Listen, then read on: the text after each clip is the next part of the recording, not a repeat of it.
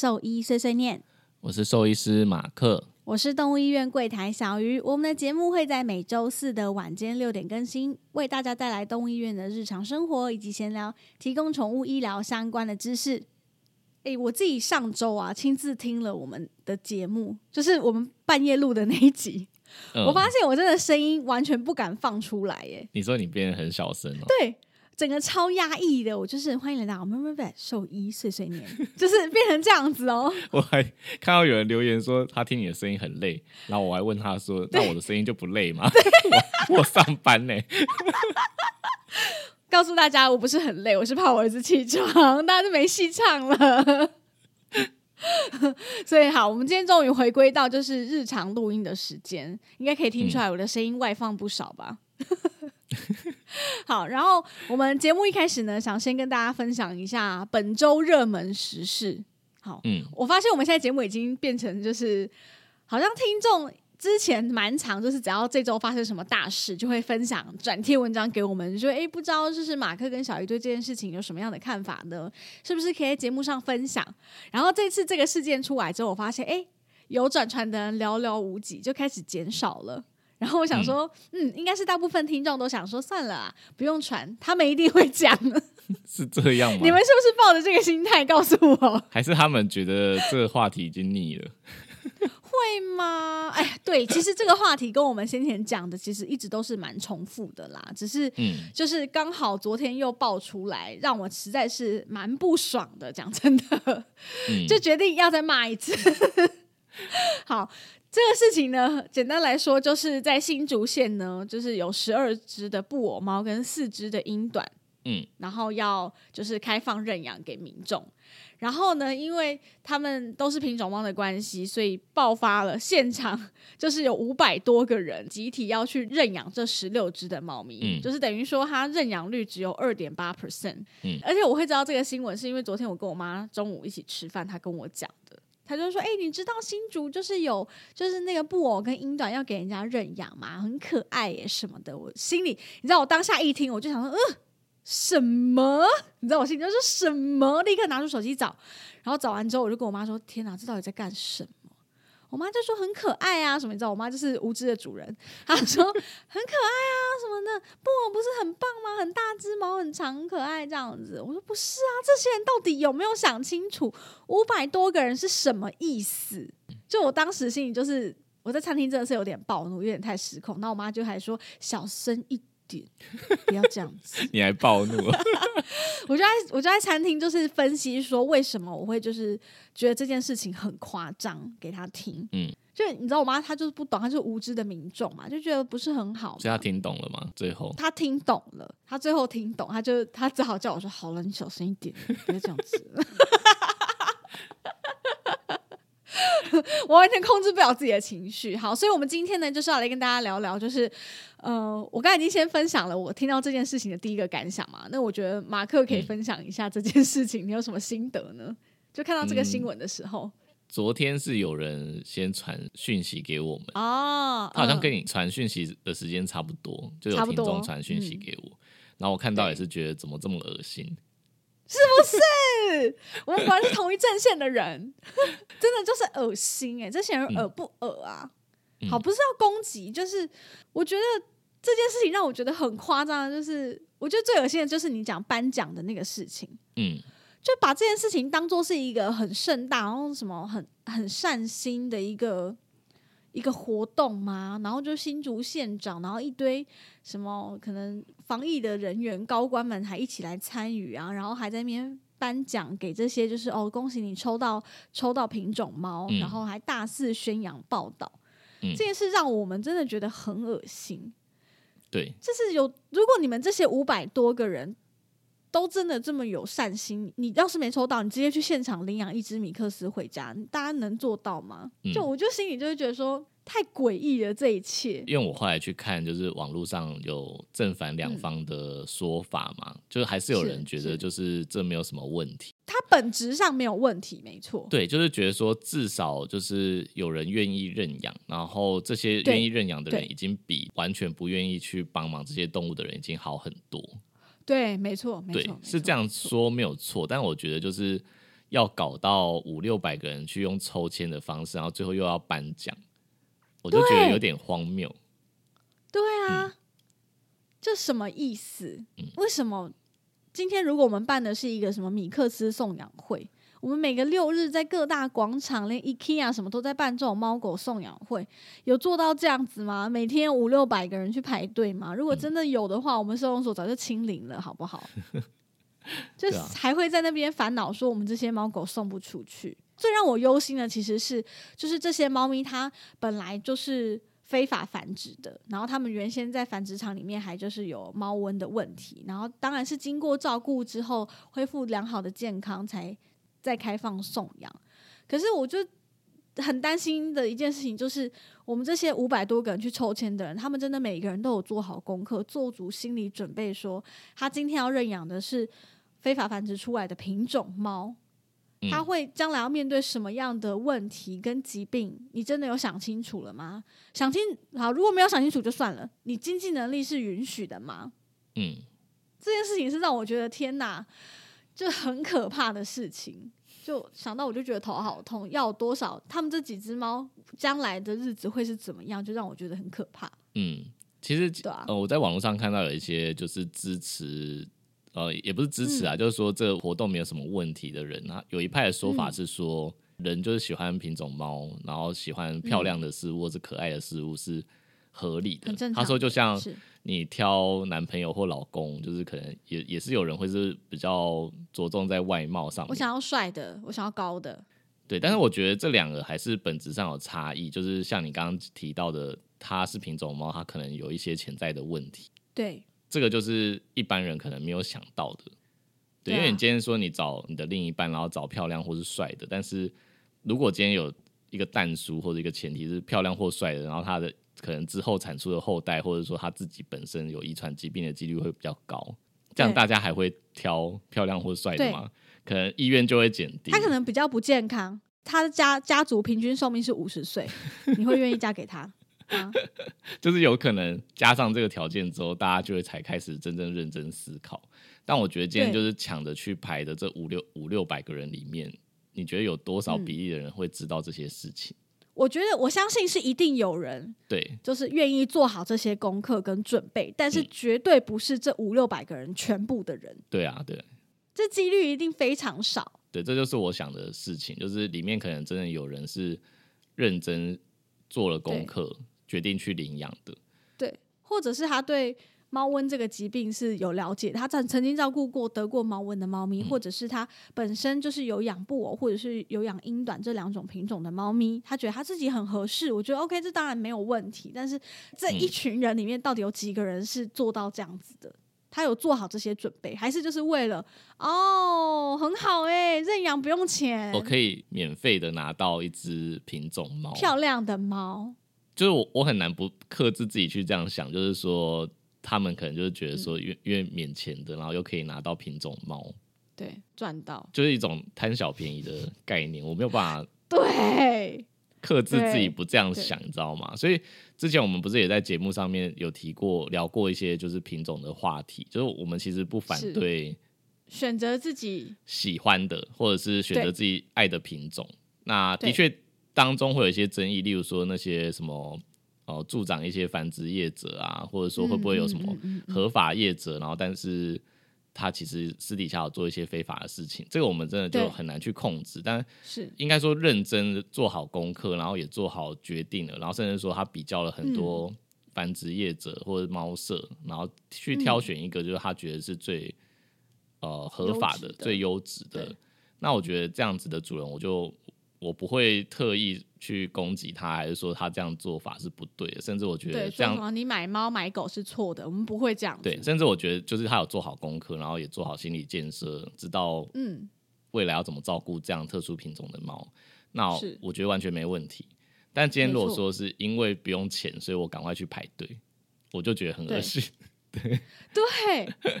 我无法认同这件事情。就是特别，我妈一跟我讲说，我去查发现，哇，居然五百多个人去排队是怎么回事？嗯，就这些人是发生了什么事？然后最让我就是觉得可怕的是，新闻写说哦，不要担心，就是这次没有抽抽到的人不要灰心，因为即将会开放第二批的认养。嗯，然后我觉得哦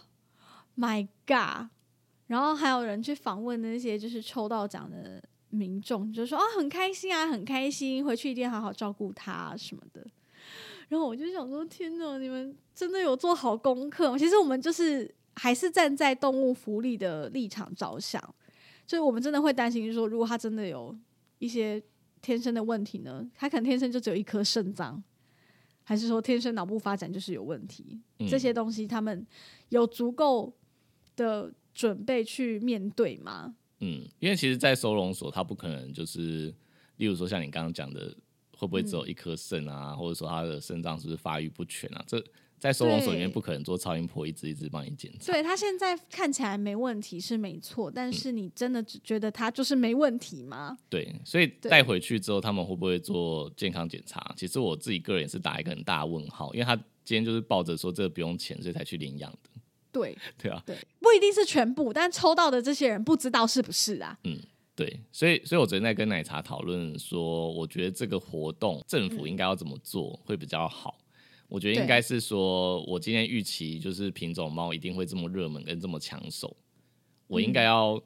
好好去审核这些想要来认养的人，因为平常你像说一般米克斯啊，或者说年纪比较大的流浪动物，可能没有人要领养，所以我们就没有办法这么严格去查核主人，因为是主人去选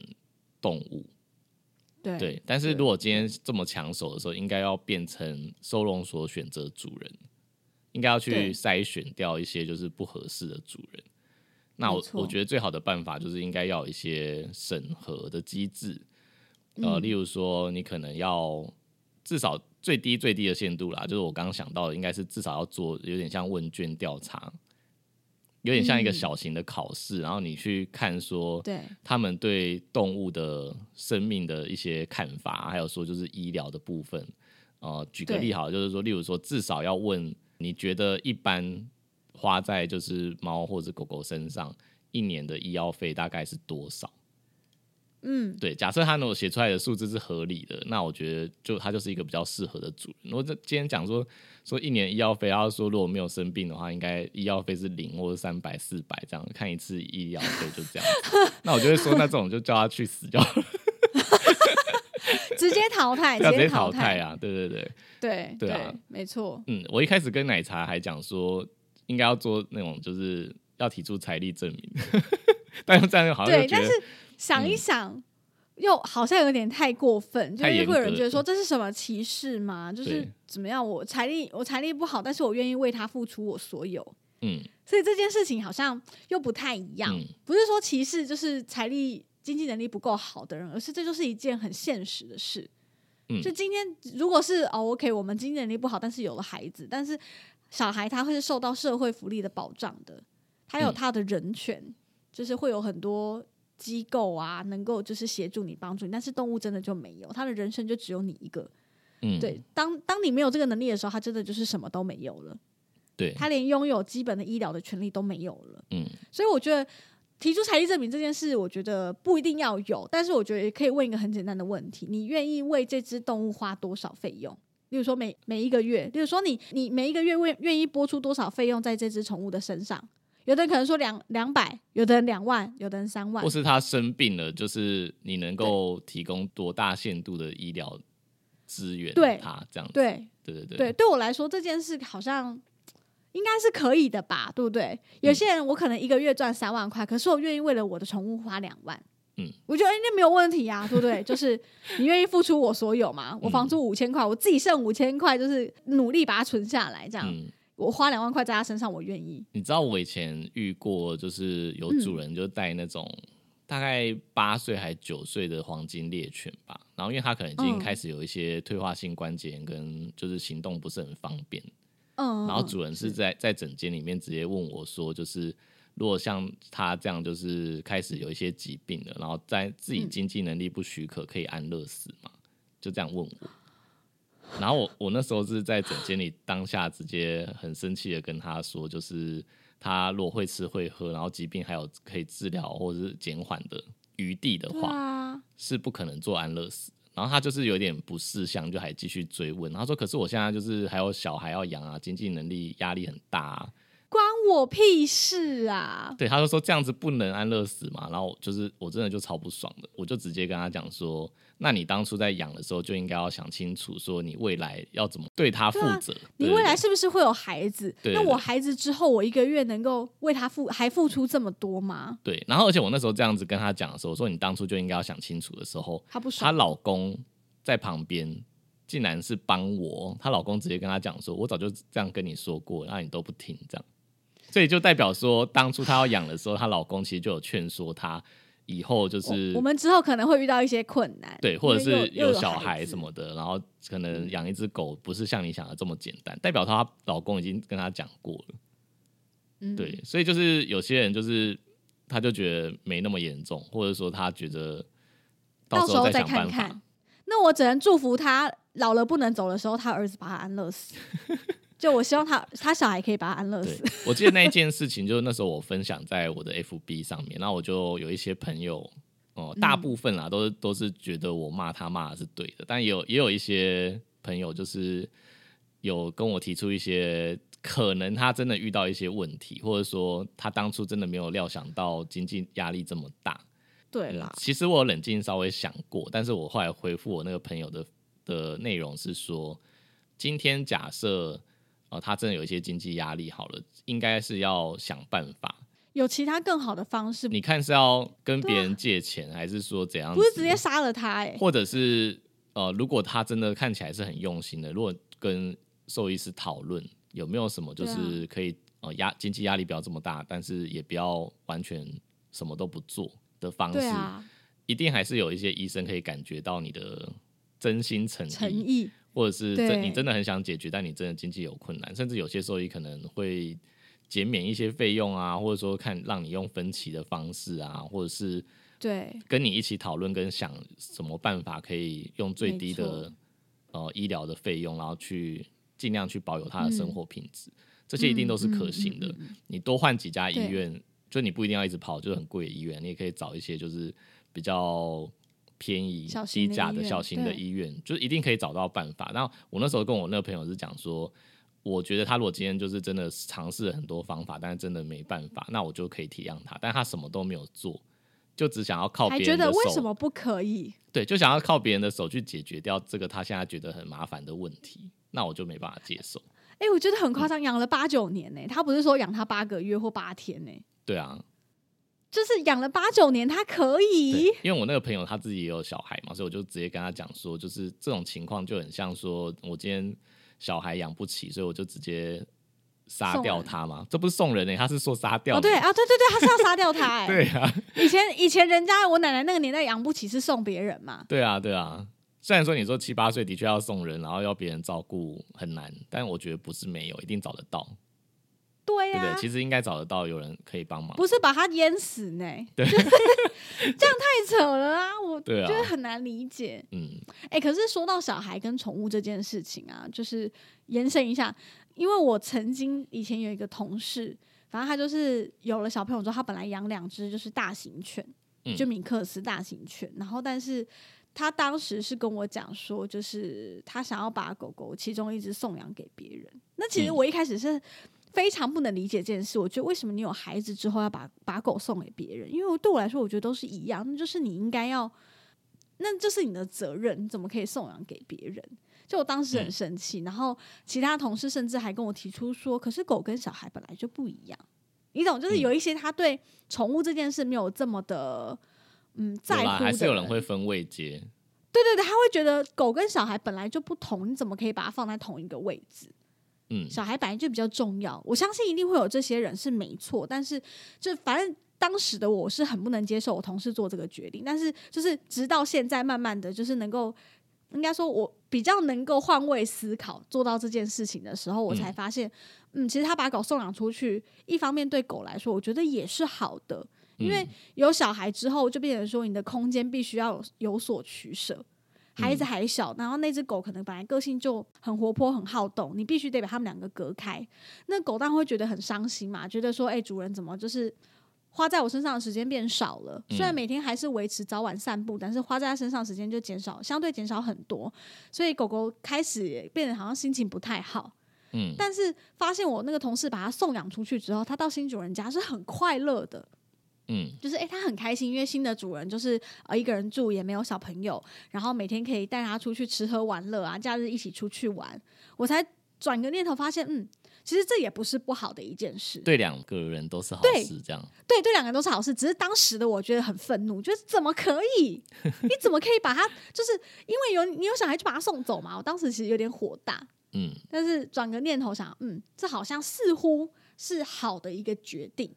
嗯所以其实真的是有很多个方式跟方法。所以我不知道说这个主人是因为说哦把狗送给别人怕被骂吗？你知道有的人真的会这样，嗯，他怕 po 送养文会被洗脸，还蛮常这样子的。对，会被泡，因为怕被泡，所以不敢发文。嗯可是我觉得现在大家就是呃，对于动物福利这件事情观念开始有越来越好，因为我看到有人会在下面回复说，至少这个主人他愿意就是发文嗯帮他找到合适的新的主人，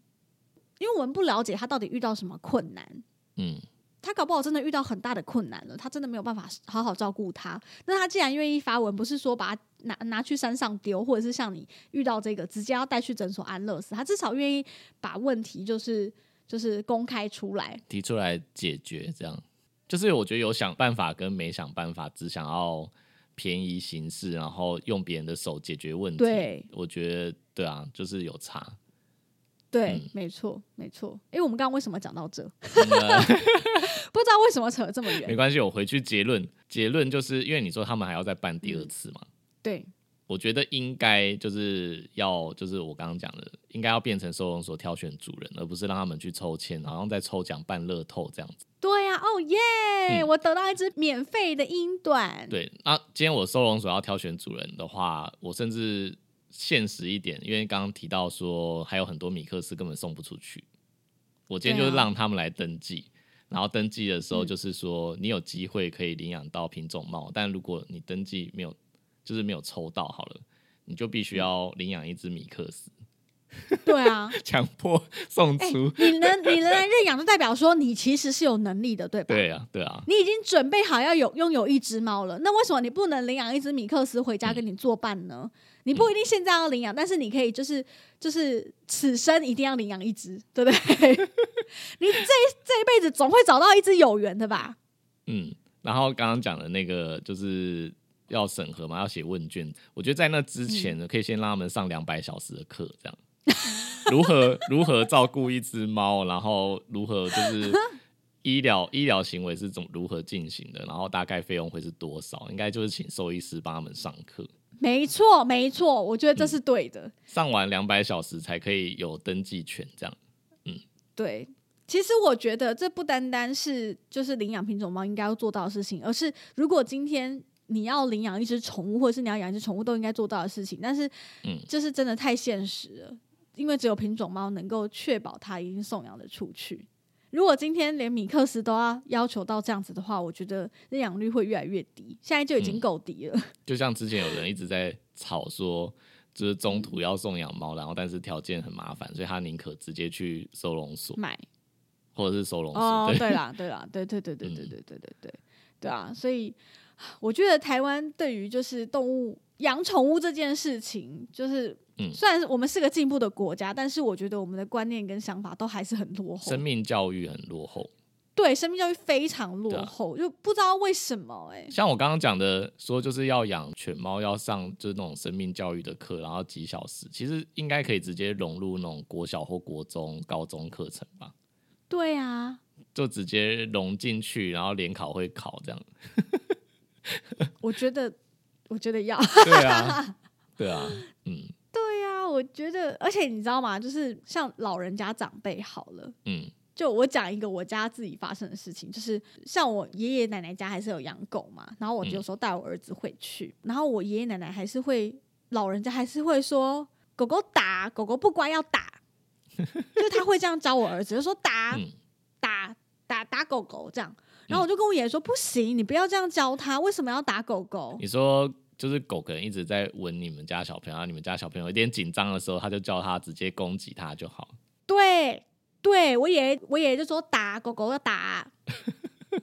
然后我就很惊讶，我就说爷爷不行，你不要这样教他，为什么要打狗？这样不对，我就会直接纠正他，我就说胆胆不可以打狗狗哦，我就是想要再重复教他这件事，所以这个东西其实还留在我们的社会当中，你懂吗？一些长辈的观念还是这样，嗯，他觉得狗不乖就是要打，还是怎么样就是要打，还是会说什么、哦我们把狗狗丢掉，不乖丢掉，就我也真的会这样讲。哎，这就是一种潜移默化嘛。对，他是他是他无心的讲出这些东西，但是听在就是身为一个就是兽医相关工作的人，听起来觉得很刺耳，觉得怎么会这样教我的孩子？嗯我就一直跟我小孩强调说，不行哦，就是我们要爱护狗狗。我们家里也有一只姐姐，猫咪姐姐啊，我们要爱护它，好好好好跟它相处。我就一直这样重复跟他讲。嗯，所以我觉得这东西是很可怕的，就是一直存在在我们的社会当中。不知道，甚至可能跟我同龄的父母，搞不好还有这样子的，嗯，我觉得也不是不可能。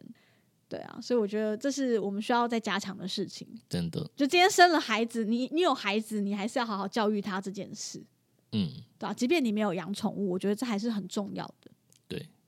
因为你不知道什么时候你可能会养宠物，或者是另外一半，就你可能本来打算你这辈子都不养宠物，就你的另外一半想要养宠物。对，或者是你的小孩吵着要养宠物，或者是他在路边看到动物，他会不会就是故意去欺负他？嗯，就这这也是一件事情啊，因为你就是有那种很给小的小孩在路边欺负小动物啊，嗯，就很莫名，我就不知道是他父母没教他，还是发生什么事，就怎么会想这样做呢？对啊，好。好，吧，嗯，就大概跟大家分享一下，就是算是这周比较热门的一个话题吧，或者是搞不好我们身边有一些听众朋友的朋友有去参与认养的，可以告诉我们，就是你的朋友是做好心理准备跟金钱上的准备了吗？嗯，好，再跟我们分享一下你的心得。好，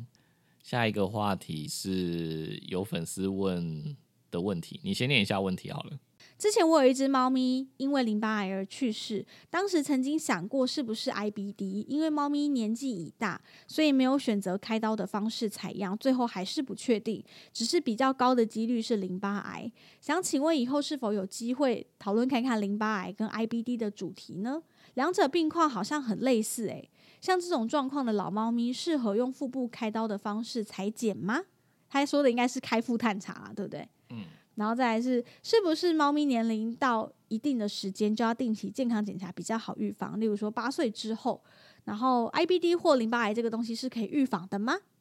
嗯诶，他的问题嗯其实、分了很多个，呃，应该说他其实对这个疾病已经了解很多，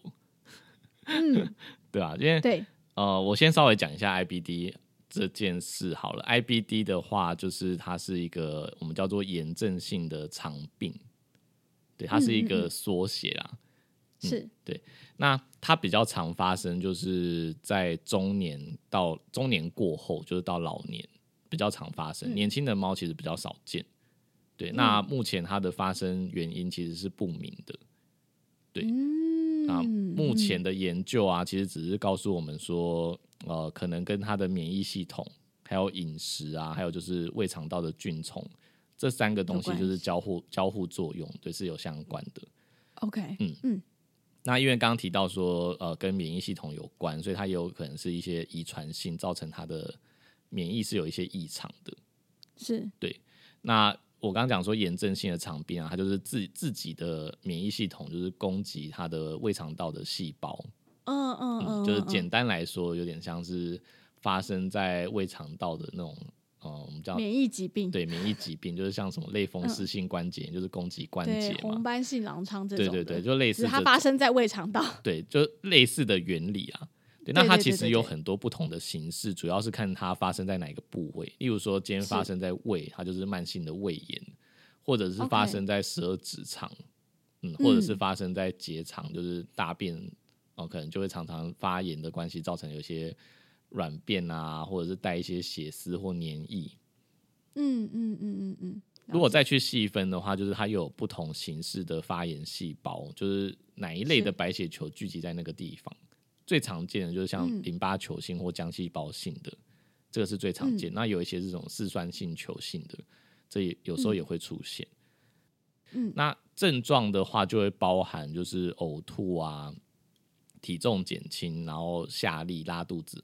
或者血便。嗯那通常我们会观察到，可能还有食欲减退或者是精神变差，对这些是帮助我们观察。但我觉得最重要其实是说，发生了一段时间之后，体重甚至有下滑，嗯，没错，嗯，就要特别小心。就是你原本是胖胖，然后但是怎么好像慢慢一直在变瘦，半年就是瘦超过就是零点五公斤啊，那你可能就要稍微注意是不是跟这个疾病有关了。那是医生在做诊断的时候，我们会就是验血，然后做粪检啊、影像学的检查，先去排除掉一些疾病，例如说，呃，他可能有些代谢性疾病，像我刚刚讲变瘦，他会不会其实根本是因为糖尿病呢之类的？哦，对对，或者是他呃做粪检，我们去看他是不是有寄生虫啊，或者说胃肠道其实有什么细菌感染很严重啊，这些可能会引发就是同样相似的类似的症状啦。对对对，所以就是要去做这些检查厘清，然后甚至有没有可能跟他的内分泌有关。对，哦那懂影像学检查就是看他有没有阻塞啊，或是真的直接胃肠道已经长肿瘤、长东西了。对嗯那嗯其实这位听众他提到说，他们家是后来是淋巴癌嘛，那他觉得是这两个东西好像蛮接近的，就是症状什么的。其实症状很像，对，其实症状真的很像，因为肠道的淋巴癌也是很难去跟 IBD 做区分的疾病。那通常要嗯完全的去确认的话，它是要做到采样的。对是就这就他说的嘛。对，也是嗯它它里面已经提到，那采样其实就有分成说，他刚刚提到的，就是因为年纪太大，所以他就没办法开腹采样嘛。他刚刚是这样对讲，对。那有时候就只能用内视镜的形式，因为内视镜的话就是经口，然后直接进食道、进胃，然后最多可能只能到十二指肠的很前段的地方。对，但它的呃缺点就是说，它采样只能采就是那个黏膜层，就是薄薄的一层而已，可能得到的样本数就会比较少。那有时候就会得到一个不是那么确定的答案。但它的优点就是侵入性比较小了，因为它不用直接开肚子嘛，麻醉的时间啊，还有就是伤口复原的问题都会比较，风险比较低。对对对，都会比较好。那直接打开腹腔的话，它的优点就是我们可以做全厚度，而且可以采很多不同地方。对，嗯像我们刚刚不是提到说它会发生在不同的位置嘛？那如果你今天是开腹的话，因为我们就可以呃胃采样啊，或者十二指肠采样，然后空肠、回肠，甚至说结肠的地方也可以采样，就可以采好几个位置，比较不会 miss 嗯掉就是真正发炎的地方。OK，对对对，然后。再来就是呃这样子的采样方式，甚至有些呃伴随有胰脏炎啊或者肝脏有病变，也可以顺便采样，这是它的好处。嗯但其缺点就是侵入性比较强，然后主人就会担心就是麻醉的风险会不会死亡啊之类的。还有对，因为他可能当时已经在很不舒服的状态了。，对，有时候他可能已经很瘦了才来医院。那呃，像我们讲，有时候像恶病值的状态，他可能对，开刀之后，他要复原的，嗯，会比较差，然后也可能产生一些并发症的几率也会变高。没错，没错对，错。所以的确这是蛮值得就是烦恼跟去探讨的啦。嗯嗯，对，那另外就是 IBD，我觉得比较特别的是它因为会影响到胃肠道吸收的功能嘛，所以有时候也会有一些嗯维生素 B 十二或者是叶酸的缺乏。嗯对，所以也有医。嗯生会主张要去验血中的浓度，去确认它是不是有缺乏这这些营养素。嗯那哦，就也是一个参考的依据。对对对，那了解了解。另外呃，食物过敏可能也会有类似的症状、哦，所以就是有时候在初期就是还没有很严重的时候，还不需要跳到采样这一段，就是我们刚刚讲还在排除跟 rule out 的时候，就是会做用那种低过敏原的饲料或者是水解蛋白的饲料去排除有没有食物过敏的问题。哦，了解，对把这些就是还不用到这么侵入性的检查先做完了之后，再做侵入性的检查，就先一一排除，如果还是没办法确认的话，可以再再考虑最后就采样。对采样这个方式。嗯那治疗的方式呢？大部分就是假设我们今天确诊了啦，就是是它是 IBD，它就是用免疫制剂，例如说类固醇啊，或者其他免疫制剂去做治疗。对，那因为我们嗯刚刚不是有提到说胃肠道菌虫在这个疾病它有扮演一些重要的角色，是嗯，所以也有治疗的方式，就是会主张要给他一些益生菌啊，或者是益菌生。对，益菌生我们之前有提哦到在第八十八集的时候有提到这个部分。对，那益菌生它就是一个给益生菌的食物跟环境，对，嗯，对，就是呃，让它有一个良好的环境可以发育，我觉得这也是一个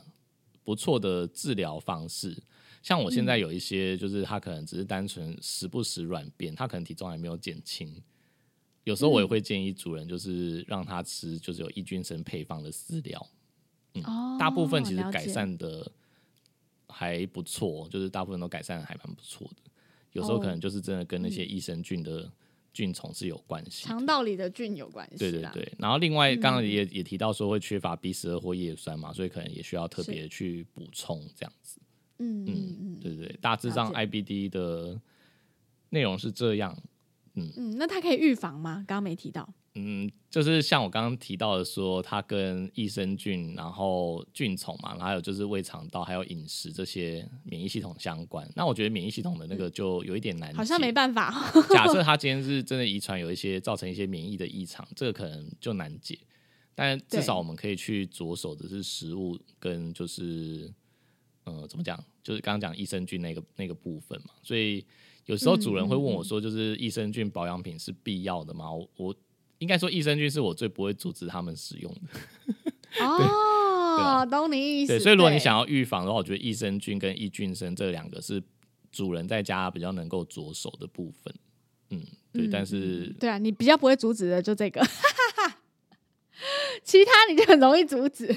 对，如果你你要说就是这样给了，是不是就不会发生啊？其实也没办法保证啊，对，因为还有还有遗传的因子在嘛，对对对。嗯嗯嗯嗯嗯，没错。啊，对他有问说，就是是不是八岁以后应该要定期健康检查？嗯，对，因为我们一直以来都说要定期健康检查，不是八岁以后才要做，其实年轻的时候也应该要做定期健康检查啦，只是说频率的部分，对对对，对。然后关于健康检查这个部分，其实我们也在第我看一下二十六集的时候，我们有讲了一集，就是因为我们常常都说什么哦，我们要定期做健康检查什么之类，但是真正需要做哪些项目，又应该怎么安排，这个东西要怎么去决定，我们有特别讲了开了一集出来讲，所以有兴趣的听众也可以回溯去听听看。嗯，我跟你说，我现在只要被就是朋友还是什么问到说，哎、我的猫要做健康检查，要做什么啊？做这样可以吗？我就说先去听二十八集，就一律先推他听这一集，因为他其实很复杂，二六啦，不是说二六，啊二啊，sorry sorry，二六二六，我一律就叫他先去听二十六集，嗯，因为我就觉得就是这事情不是说这样就一定可以，或那样就一定不够，嗯就它其实牵涉很广的，嗯，所以就是有兴趣可以先去听一看，身体的状况，然后也要看 对，主人。就我我自己建议他们什么时候做健康检查，还有一部分会看主人的紧张的程度。哦，我懂你意思。他如果是一个很容易紧张、很担心他哪里有问题的，嗯那就可以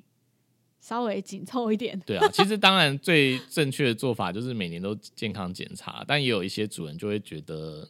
他其实也没有怎样，就是精神食欲都很好，嗯是不是可以不用每年都做？那我就会适度的放宽，就例如说他可能今天才五岁以前，那我觉得可能他他真的要延长到两年，那也没什么太大的问题。对，但就要他好好观察，如果他有什么异常，就还是要还是要提早回来。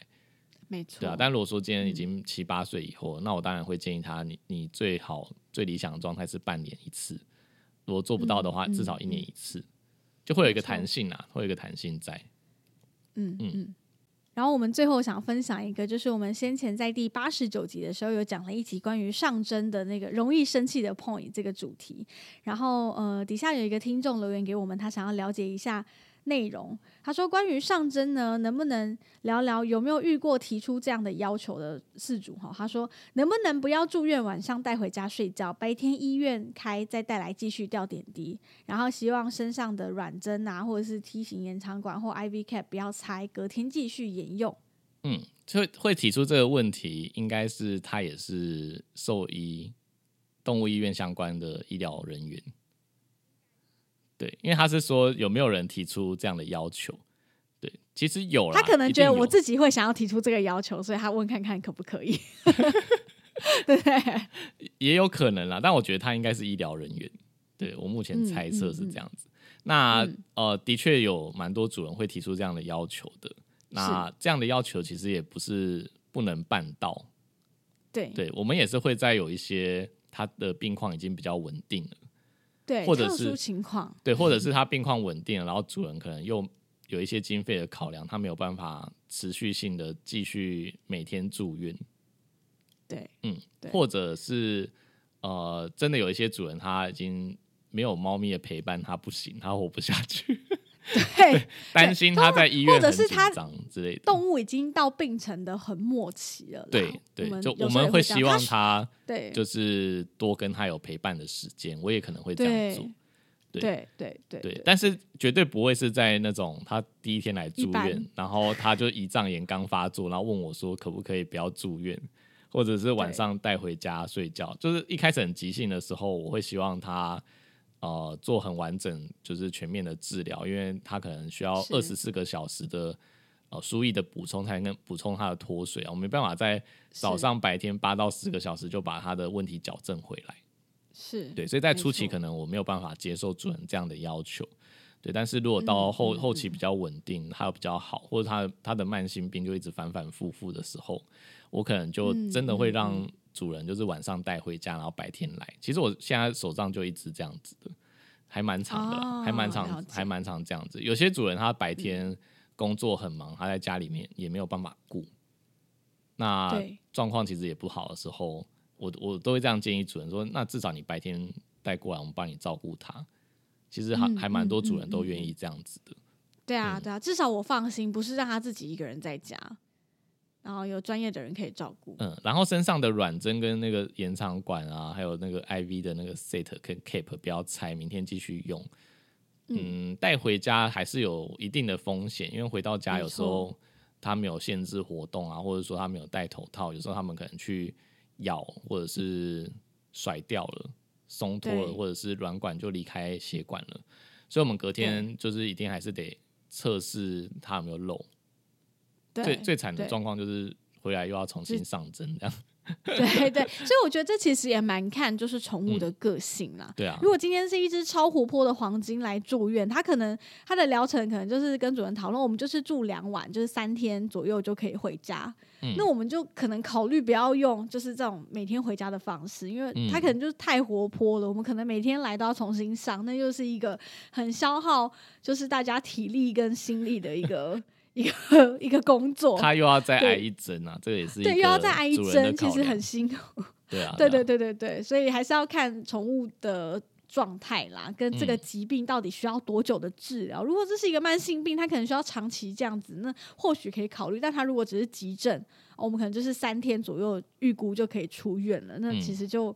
也没必要吧，对啊，我觉得很多时候是主人有分离焦虑症啦，不是宠物。嗯，是这样没错。我们的观察是这样，嗯对啦，就诶还是看情之前你们家的小朋友就是到最后那一段时间，对我们也是在楼下搭电梯，然后晚上带回去楼上嘛。对啊，对啊，对啊，对啊，对啊，诶，是吗？有点忘记。就是看看他情况。如果我觉得他今天比较糟，我就带下去，至少看得到他。嗯，对啊，好啊，，如果不行，就是就是留在，如果还 OK，就是留在留在我家，嗯，看状况啦。诶，我们之前是有提到说能不能打皮下这件事情。就是为什么有时候打皮下就可以，有时候要要又说一定要打血管。对，这个好像在哪一集有讲过啊？忘记了，好，在 EP 五十一的时候，哦，很久以前呢，去年九月，我们有提到说，就是这一集主要是在讨论老年宠物照顾啦。当时有提到说，为什么是呃，为什么要打皮下点滴？皮下点滴跟就是一般血打血管有什么差别？嗯，对，对，因为有时候有主人问会问我说，呃，嗯可以回家打皮下就好吗？对，但是有时候就是急嗯症的时候，我们还是会希望用静脉补充，可能会比较快。嗯嗯嗯，对，所以有兴趣的，或者是你刚好遇到这个问题的，你希望能够每天让宠物回到家里面休息的主人们，你可以去听听看这一集，就是了解一下说这两个差异到底在哪里，然后再去跟主治医师讨论一下，怎么样做是最适合你跟你家宠物的。对，嗯嗯，好，好，今天节目今天最后，哎 我想要讲一下？我想要讲一下，就是？最近给我们评论跟就是留言的人好像有比较少，不知道是因为大家都发现就是 IG 发讯息我们比较快回吗？你觉得你觉得是这样吗？嗯，我觉得有可能呢、是哦，就是我们最近回复率蛮高的吧。那我就不回他们讯息了，叫他们去评论。就让他们一直留下疑惑这样子，改成要评论那边我才回这样。没有啦，或者是可搞不好我们最近的主题让他们比较没有感触啊，对不对？最近没有比较没有发生什么就是大的事件啦，我觉得，嗯，像之前就是有蛮多热门的议题啊，或者是很多有争议性的话题可以讲，但最近就稍微少了一些，我觉得也有可能是这个原因呐、嗯，对，但是没关系，反正有问题都可以问我们。嗯 我觉得其实有蛮多的，是因为你很都很快回掉了。没有啦，我是说那个评论的地方啦，评论哦，你说 Apple Podcast 的那个很久没有人给我们评论啦。啊啊，我觉得大家都是先私讯的，就没有到到那边问了。嗯，对，可能有其他一个方式，就想说那就不要写在那边，那边又是公开的，觉得有点怪。嗯，好吧，那我们今天的节目大概就到这边。如果你喜欢兽医碎碎念，记得追踪我们的 Instagram，也可以到 Apple Podcast 留下五颗星的评价，再写下真实的评论支持我们哦。非常感谢你今天的收听，大家再见，拜拜拜